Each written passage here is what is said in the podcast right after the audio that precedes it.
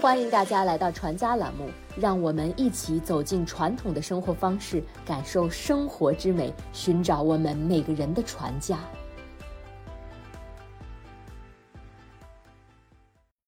夏风多暖暖，树木有繁阴。到了夏天，万物都开始蓬勃生长，郁郁葱葱的树木，明媚的阳光，晴朗的天空，一切都显得那么美好。但对很多人来说，夏天有一个致命的缺点。那就是热，再加上夏季白日漫长，热的折磨要持续一整天。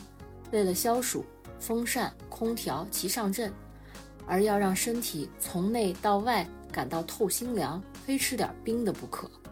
说到冰，咱们国家是世界上最早掌握制冰技术的国家，早在商周年间就有了专门负责采冰的官员，称为灵官。而储藏冰块的冰窖呢，又叫做陵阴。一九七六年，我国考古队发现了春秋时期的陵阴遗址，可藏冰一百九十立方米。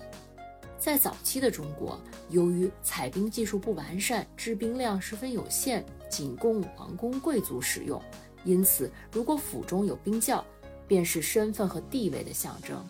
中国历代王朝都有搬冰的隆重典礼。就是在夏日到来的时候，将上好的冰块赐给朝中重臣。杜甫的诗句有“敢忘公恩遇景冰”，就表达了对赐冰的渴望。宋代以后就不同了，随着技术的进步，冰块产量的大增，到了明清，吃冰已经成了老百姓夏日生活的一部分。电视剧《梦华录》中出现的冰酪，就是果汁和冰管合制成的，也就是我们常吃的刨冰的前身。制冰和卖冰也成了当时的热门行业。明代文献记载，每年立夏之后，北京城的小贩就要开始走街串巷的卖冰了。江南的许多城市每年都要从北方大量的买冰储藏。今天，咱们就来聊聊这些经典的冰品。首先，咱们来说说冰粉儿。冰粉儿呢，是在西南地区流行的消暑小吃。外观看似像冰块，实则嫩滑冰凉，闻起来还有一股清香味儿。一般是搭配红糖水，或是加入葡萄干、水果食用。冰粉是用冰子在水中不停地揉搓，然后加入石灰水将其凝固做成的。冰子其实是一种叫做甲酸浆的植物的种子。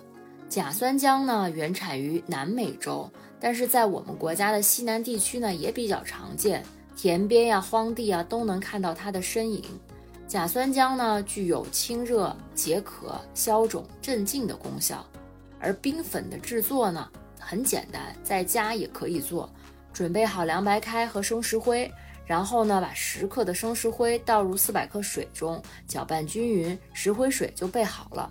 然后呢，用纱布把一百克的冰子包扎好。放入干净的凉开水中，然后不停地用手揉搓，大概搓个七八分钟以后，水面的气泡明显就增多了，这时候就可以停下来了。最后一步也是最关键的一步，是将刚才准备好的石灰水倒入搓好冰子的水中，不停地搅拌。完成之后呢，放入冰箱冷藏或者微冻一会儿，一碗透心凉、口感丝滑的冰粉儿就做好了。吃的时候呢，淋上一点红糖浆，红糖的甜和凉粉的滑，完美的融合，真的不愧是夏天的国民美食。老冰棍儿，冰棒又名冰棍儿、棒冰、冰糕。老冰棍儿呢，其实就是冰棍儿。之所以加上这个“老”字儿，是因为和其他雪糕冰淇淋相比，它的确有着更久远的历史。二十世纪七八十年代。是冰棒盛行的时期，每逢盛夏的时候，都会有小贩推着小车在大街小巷边走边卖。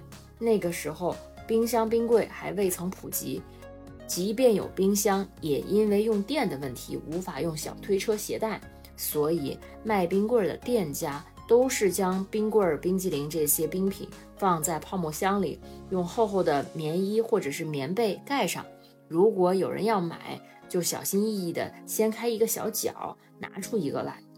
这些冰棍呢，也都是手工制作的，后来呢，人们的生活水平逐步提高，冰箱呢也开始普及。现在这种手工制作、人工冷藏的冰棍儿已经绝迹了。这大概就是中国城市化、工业化发展的一个缩影吧。消夏是夏日生活的一大主题，在那些烦躁、郁闷的时刻，冰品给了我们最好的慰藉。古人说：“炎夏永昼，夏日无多。”夏天往往在不经意间偷偷溜走了。我们都要好好珍惜夏日时光，在充满生命力的夏天蓬勃生长。时令节庆，四季烟火，匠心手艺，齐家心语。生活中的每个美好瞬间都值得铭记，在宏大与细微、寂静与繁华中，找到我们的初心。传家之旅，福慧传家。